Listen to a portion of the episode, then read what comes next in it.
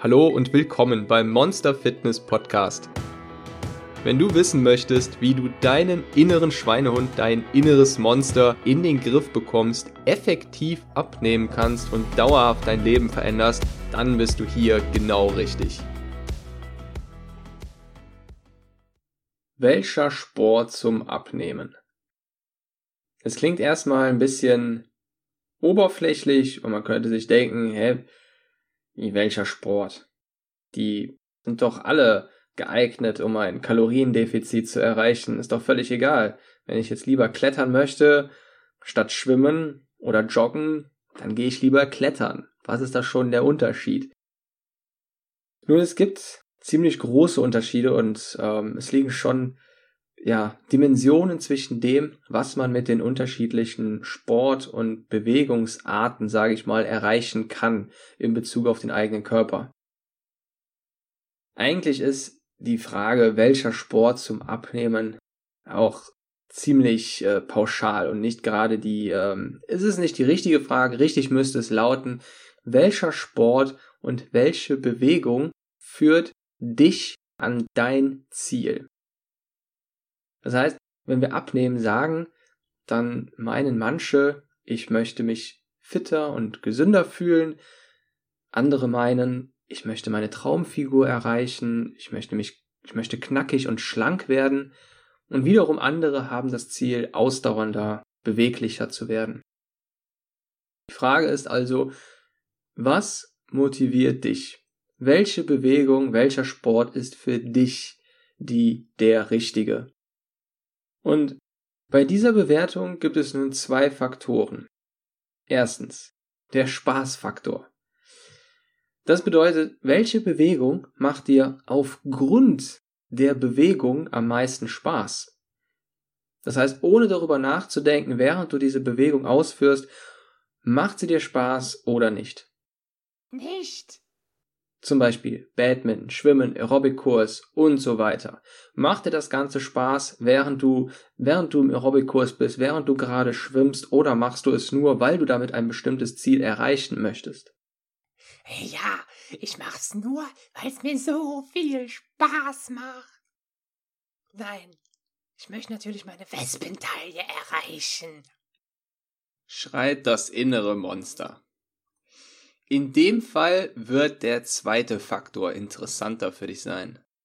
Der zweite Faktor ist der Zielfaktor. Das heißt, dabei, bei diesem Faktor, geht es eben darum, was du dir erhoffst, damit zu erreichen.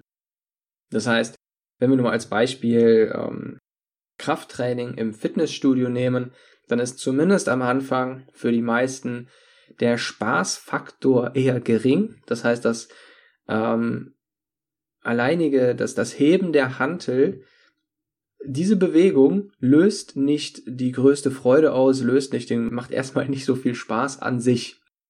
Hantel hoch, Hantel runter, Hantel hoch, Hantel runter, Hantel hoch. Ich kenne nichts, das mehr Spaß macht.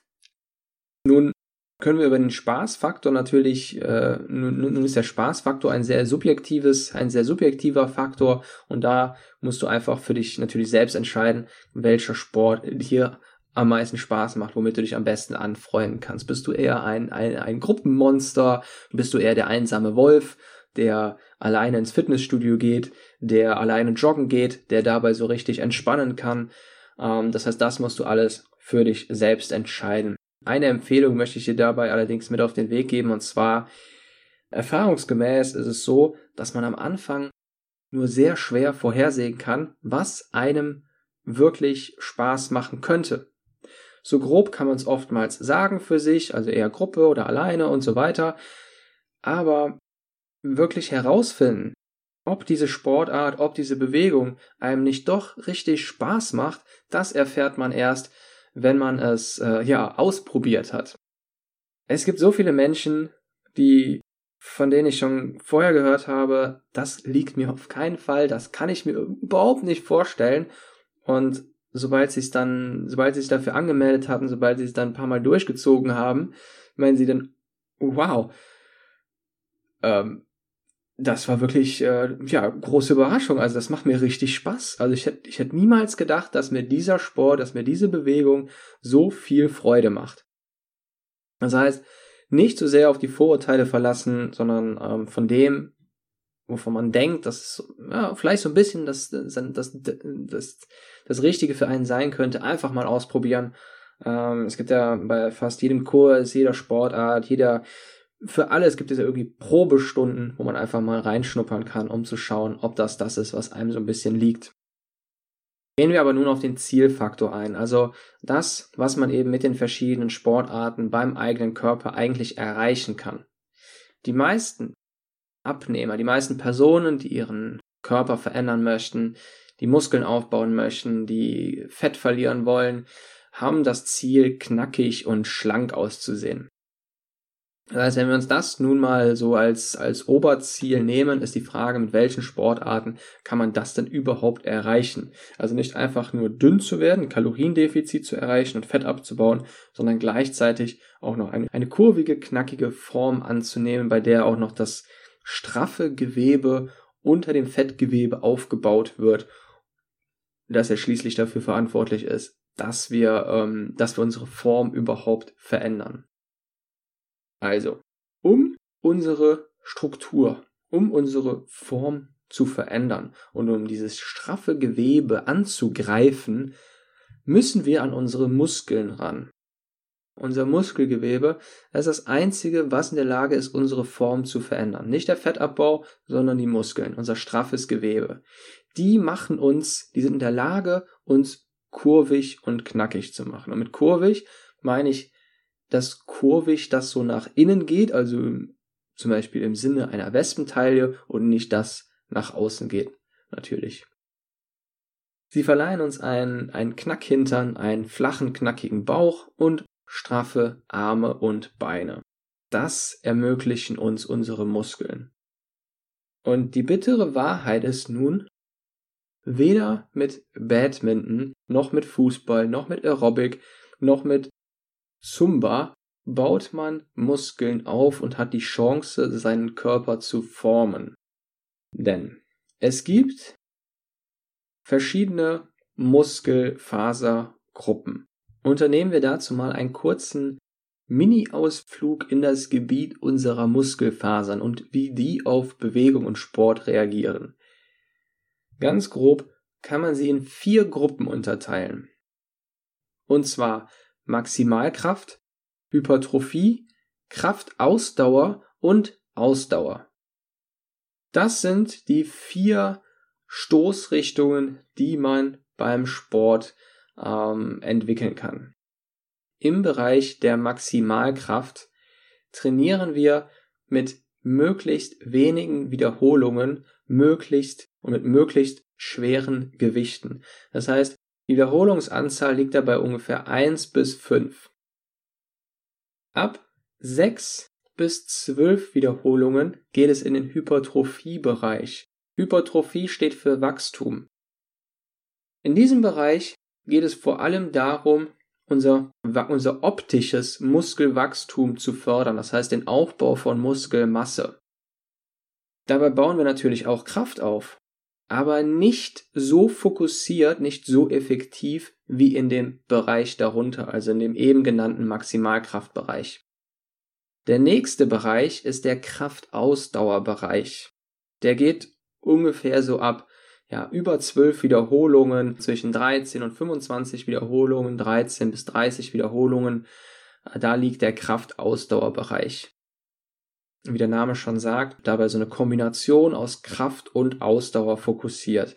In den Kraft-Ausdauer-Bereich würden zum Beispiel die Kurzstreckenschwimmer fallen. Das heißt, das betrifft die Sportarten, in denen man über einen kurzen Zeitraum mit nicht allzu vielen Wiederholungen viel Kraft aufbringen muss. Wenn man zum Beispiel beim Schwimmen eine Bahn in einer möglichst kurzen Zeit hinter sich bringt. Der letzte Bereich ist der Ausdauerbereich. Und darin fallen so ziemlich die meisten Sportarten. Also alles, jede Sportart, bei der man einfach sehr viele Wiederholungen macht und wo es nicht darauf ankommt, äh, mit wenigen Wiederholungen ein schwereres Gewicht zu bewegen. Wenn wir uns nun diese vier Gruppen anschauen, die Gruppe der Maximalkraft, dafür wäre der, der Prototyp das äh, Klischeebild der, der Strongman, dessen Ziel es ist, bei den Wettkämpfen einmal ein möglichst schweres Gewicht ähm, ja, stemmen zu können. Der Klischeetyp, das Vorzeigebeispiel für den Hypertrophiebereich wäre der Bodybuilder, der versucht, seinen Körper möglichst gut zu formen, möglichst, ja, ich sag mal, perfekt zu formen, jeden Muskel herauszuarbeiten. Im Kraftausdauerbereich wäre es der Kurzstreckenschwimmer und im Ausdauerbereich wäre es der Marathonläufer. Nun ist es aber so, dass wenn man einen der Bereiche trainiert, die anderen Bereiche nicht komplett unberührt bleiben. Zum Beispiel im Bereich der Hypertrophie und bei der Maximalkraft wird der jeweils andere Bereich auch quasi tangiert. Ein Strongman, der wird auch optisch wesentlich kräftiger aussehen als der Durchschnittsmann. Und ein Bodybuilder, der wird wesentlich kräftiger sein als eine Durchschnittsperson. Das heißt, der Bodybuilder hat trotzdem sehr, sehr viel Kraft, denn um Muskeln aufzubauen, muss man sich ja schließlich immer weiter in seinen Gewichten steigern. Nur er fokussiert diese, diese schweren Gewichte, diese, diese Kraft, diese Maximalkraft nicht so sehr wie die Maximalkraftsportler. Bei der Kraftausdauer ist es nun so, dass ein, ein Kurzstreckenschwimmer natürlich trotzdem einen sehr guten Körper erreichen kann. Also wenn man sich mal die Olympiaathleten im, im, beim Schwimmen anguckt, dann haben die schon sehr ansehnliche Körper. Aber wenn man nun diesen, diesen Olympiaschwimmer neben einen Bodybuilder stellt und beide haben ungefähr dieselbe Zeit trainiert, dann wird da schon so ungefähr die, ähm, ja, wird da ganz gut die Effektivität beziehungsweise der Fokus äh, deutlich. Und wir nehmen jetzt einfach mal an, dass der Bodybuilder auf natürliche Art und Weise trainiert hat. Ich rede nicht von den mit ähm, Steroiden aufgepumpten Michelin-Männchen, sondern ich rede von den auf natürliche Art und Weise entwickelten Michelin-Männchen. Und wenn der erste Gedanke jetzt zwischen diesem Vergleich von so einem Kurzstreckenschwimmer und dem Bodybuilder ist und man möchte gerne den, diesen, den Körper des Kurzstreckenschwimmers haben, weil der doch viel äh, ästhetischer aussieht und nicht so unnatürlich wie der vom Bodybuilder, dann muss man eins im Kopf behalten. Denn das führt sehr, sehr schnell zu einer Falschannahme. Der Kurzstreckenschwimmer hat, sagen wir mal, zehn Jahre lang professionell, regelmäßig, sehr intensiv dafür trainiert, um so auszusehen. Der Bodybuilder ebenfalls, um so auszusehen, wie er aussieht. Die Frage an dich ist nun, möchtest du zehn Jahre trainieren, um dann so auszusehen wie der Kurzstreckenschwimmer? Viel mehr Sinn würde es machen, zwei Jahre so zu trainieren wie der Bodybuilder, um damit dann so auszusehen wie der Kurzstreckenschwimmer. Der Bodybuilder hat den Fokus viel mehr auf seine Optik gelegt, auf die Herausbildung seiner straffen, kurvigen, knackigen Körperstruktur und erreicht das natürlich viel effektiver. Das heißt, er würde das in einem viel kürzeren Zeitraum schaffen. Dafür hätte er natürlich, um das jetzt wieder so zu vergleichen, bei weitem nicht die Kraftausdauer von dem Kurz, von dem, von dem Schwimmer. Sprich, wir sollten also wirklich uns von dem Märchen entfernen, das zu tun, was die Leute tun, die so aussehen. Das ist so ein bisschen ähm, das Schwimmer, man, dafür gibt es sogar, dafür, dafür wurde sogar ein Begriff geprägt, der da lautet der Schwimmerkörper-Mythos. Das heißt, man nimmt an, ja, ich muss jetzt einfach schwimmen gehen und dann sehe ich so aus wie diese Schwimmer aus dem Fernsehen. Nein, das ist nicht der Fall. Denn die Herausbildung der Muskeln, der, der Aufbau der Muskelmasse erfolgt kann nur im Bereich oder erfolgt nur wirklich effektiv im Bereich von den sechs bis zwölf Wiederholungen. Je weiter man sich nach unten oder oben davon entfernt, desto ineffektiver wird es. Das heißt, da kann man ungefähr sagen, wenn man mit 20 Wiederholungen regelmäßig trainiert, braucht man ungefähr doppelt so lange, um dasselbe optische Ausmaß zu erreichen, das selbe optische Ziel, als wäre man, als hätte man im effektivsten Bereich trainiert. Gerade Frauen haben leider eine riesen Angst davor, Gewichte zu stemmen, weil es auch heutzutage immer noch so ist, dass man davon ausgeht, wenn man als Frau eine Hantel hebt, dass man dann nach kurzer Zeit so aussieht wie ein Mann. Dass man plötzlich einen großen Bizeps bekommt, ein breites Kreuz, breite Schultern. Nun kann ich das Ganze ein bisschen relativieren. Wenn du bei Google Bodybuilding und Frauen eingibst, dann ist das, was du da siehst, so weit vom natürlichen Bodybuilding, vom natürlichen Frauenkörper entfernt, wie es nur geht. Das heißt, das, was man klischeehaft unter, was man sich klischeehaft unter ähm, Bodybuilding und Frauen vorstellt, das sind ebenfalls wieder äh, mit Stero Steroiden aufgepumpte Personen, die das dann auch nochmal über zehn Jahre machen mit 14 Stunden die Woche und ähm, ja, auf, es auf natürlichem Wege überhaupt nicht möglich wäre, annähernd so auszusehen. Wenn du regelmäßig dranbleibst, kannst du es vielleicht binnen zwei Jahren schaffen, eine straffe und kurvige Struktur aufzubauen, weit, weit entfernt von einem Bodybuilder aussehen. Und ich rede nicht, und ich rede auch gar nicht von dem Bodybuilder aussehen mit Steroiden, ich rede, also immer wenn ich jetzt Bodybuilder sage, meine ich damit natürliche, den natürlichen Muskelaufbau. Und selbst davon ist das dann noch Dimensionen entfernt wenn man das zwei Jahre lang regelmäßig durchzieht. In diesen zwei Jahren kann man es allerdings sehr gut schaffen, eine straffe, kurvige Struktur aufzubauen, sprich Wespentaille, Knackhintern, straffe Arme und Beine. Und man braucht keine Angst, du brauchst keine Angst davor zu haben, eine Hantel aufzunehmen und am nächsten Tag dann nicht mehr mit deinen Schultern durch die Tür zu passen. Um jetzt nochmal auf die anfängliche Frage zurückzukommen, welcher Sport sich zum Abnehmen am besten eignet, beziehungsweise mit welchem Sport man welches Ziel erreicht, dann wäre eben, dann wäre eben, dann wäre Krafttraining im Hypertrophiebereich, das heißt Krafttraining mit sechs bis zwölf Wiederholungen, bei, bei dem man dann kontinuierlich das Gewicht steigert, die effektivste Möglichkeit, um eben sein Aussehen zu formen und seine, seine feste Struktur aufzubauen.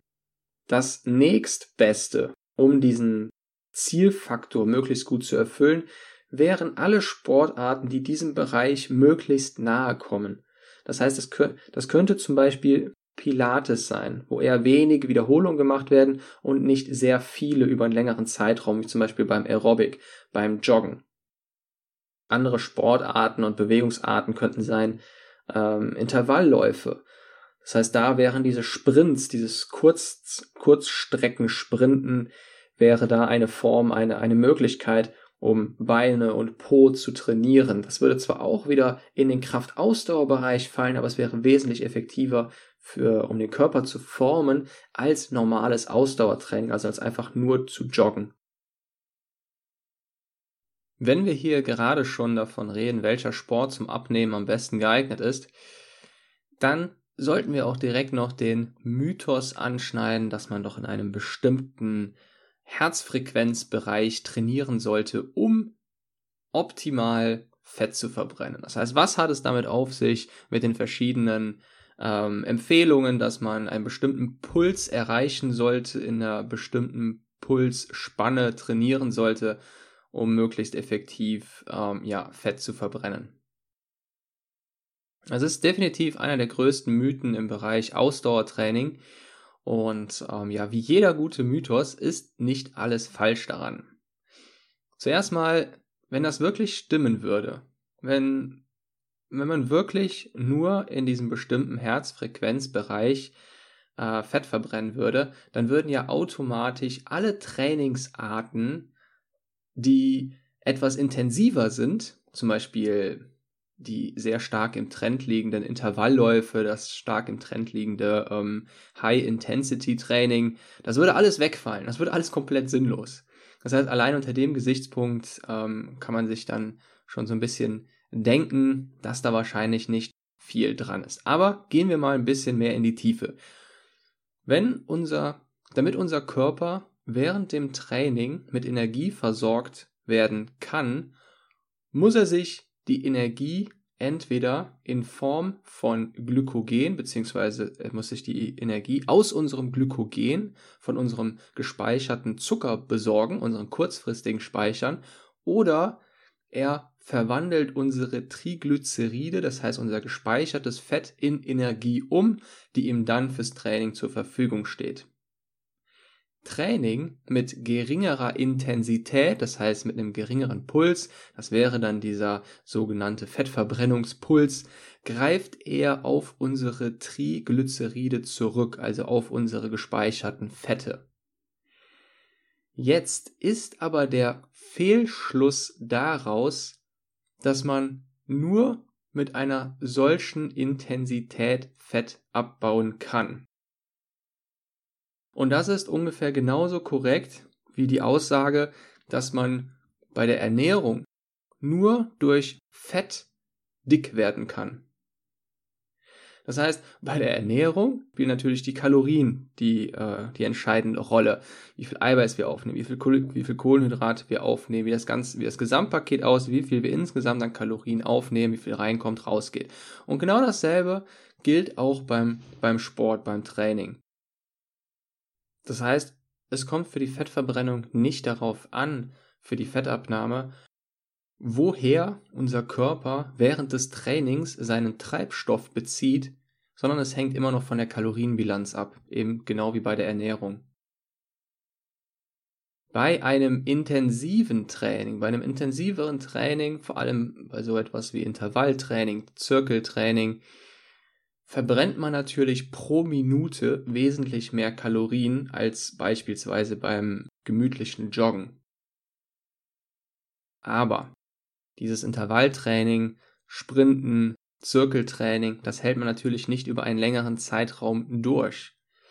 Wenn wir jetzt nur die Frage beantworten möchten, womit wir denn nun tatsächlich am meisten Kalorien verbrennen und was somit so die lohnenswerteste Bewegungsform und Intensitätsstufe wäre, dann, jetzt wird es ein bisschen mathematisch, dann wäre es das maximal erreichbare Produkt aus Intensität und Dauer. Also das, was für uns maximal erreichbar ist, wenn wir Intensität mal Dauer nehmen.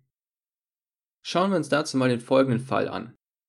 Wer verbrennt bei den folgenden drei Beispielen die meisten Kalorien? Nummer eins: Tim läuft sechs Kilometer in sehr gemächlichem Tempo. Sarah sprintet 200 Meter. Und als drittes, Frieda läuft in einem Tempo, das sie zwar anstrengt, aber trotzdem lange laufen lässt, ungefähr 5 Kilometer. Wer würde da nun die meisten Kalorien verbrennen? Es wäre Frieda. Denn Sarah hat zwar verbrennt zwar sehr viele Kalorien pro Minute, pro Sekunde, weil sie sprintet und das erfordert eben jede Menge Energie, allerdings hält sie das nicht lange durch. Tim läuft zwar ziemlich lange, aber nur mit einer sehr geringen Intensität. Das heißt, dass die Kalorien, die pro Minute verbrannt werden, ziemlich gering sind. Frieda erfüllt ganz gut die Formel Intensität mal Dauer. Das heißt, sie läuft in einem Tempo, das sie eben anstrengt, wodurch sie relativ viele Kalorien verbrennt, es aber trotzdem schafft, auch relativ lange zu laufen. Somit hat sie über ihre, ihre, über ihre gesamte Laufstrecke die meisten Kalorien verbrannt. Zuletzt nochmal die Frage, gerade weil sie so sehr im Trend liegt, sollte ich hochintensiv trainieren oder nicht? Lohnt es sich oder nicht? Die Antwort darauf macht keinen Sinn. Sorry. Ganz einfach deswegen, weil es nicht mehr und nicht weniger als eine Typsache ist. Den optimalen Kalorienverbrennungspunkt kennst du, das ist diese Formel, Dauer mal Intensität. Und da halt, wenn man das möglichst gut hinbekommt, lange mit einer möglichst guten Intensität zu laufen, verbrennst du möglichst viele Kalorien. Aber wenn wir jetzt mal wieder auf die Praxis gehen, wenn wir uns jetzt mal wieder die Praxis anschauen, dann sieht es doch so aus, dass sich jeder von uns für etwas anderes entscheidet, weil er sich mit etwas anderem anfreunden kann. Die einen laufen lieber entspannt längere Strecken und wenn das für sie einfach besser passt, wenn sie das besser in ihren Alltag integrieren können, wenn das einfach eher ihr Ding ist, dann ist das das, wofür sie sich auch entscheiden sollten. Wenn du der Typ bist, der sich gerne über einen kurzen Zeitraum intensiv quält, sage ich mal, oder einfach sehr gerne mal richtig Gas gibt, dann sind diese Intervallläufe wahrscheinlich das Richtige für dich.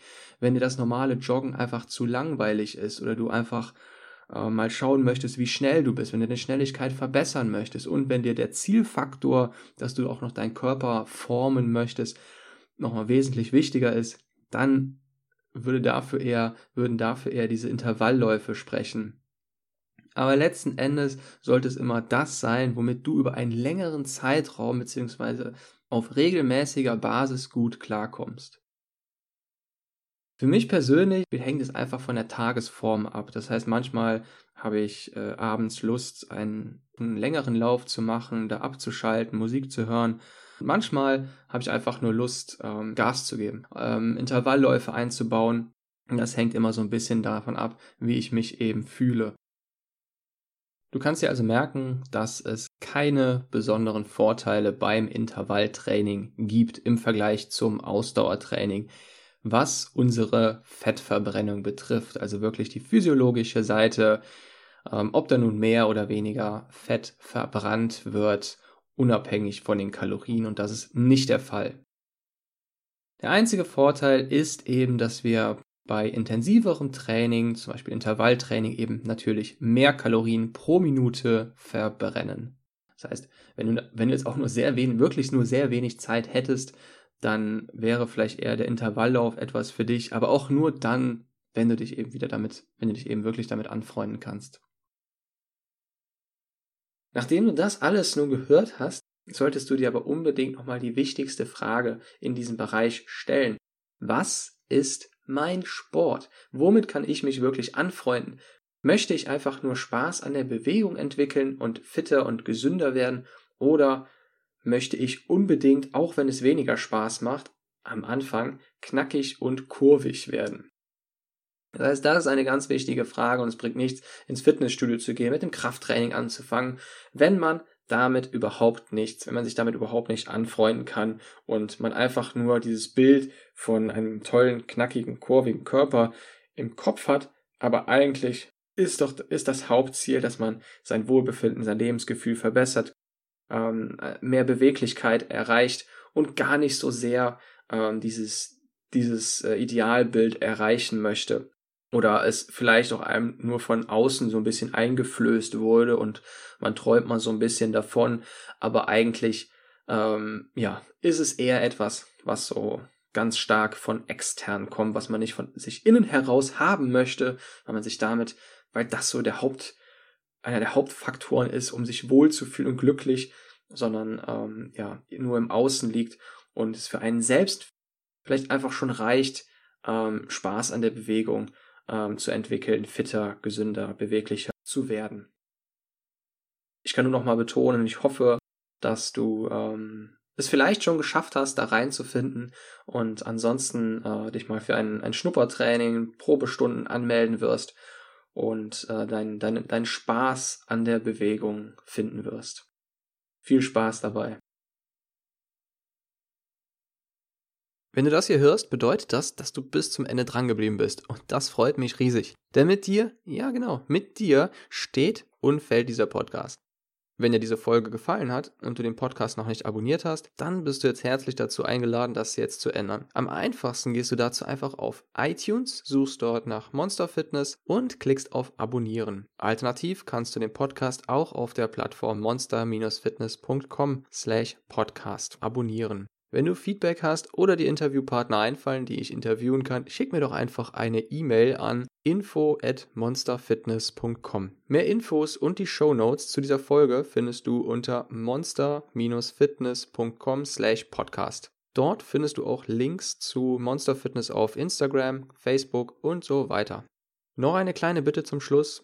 Wenn dir der Monster Fitness Podcast gefällt, wäre es das Größte für mich, wenn du eine 5-Sterne-Bewertung und ein paar nette Worte hinterlässt. Jeder Kommentar und jede Bewertung wird von mir gelesen, gibt mir Energie und motiviert mich, denn mit deiner Bewertung hilfst du diesem Podcast dabei, leichter gefunden zu werden von Menschen, denen diese Beiträge ebenfalls weiterhelfen.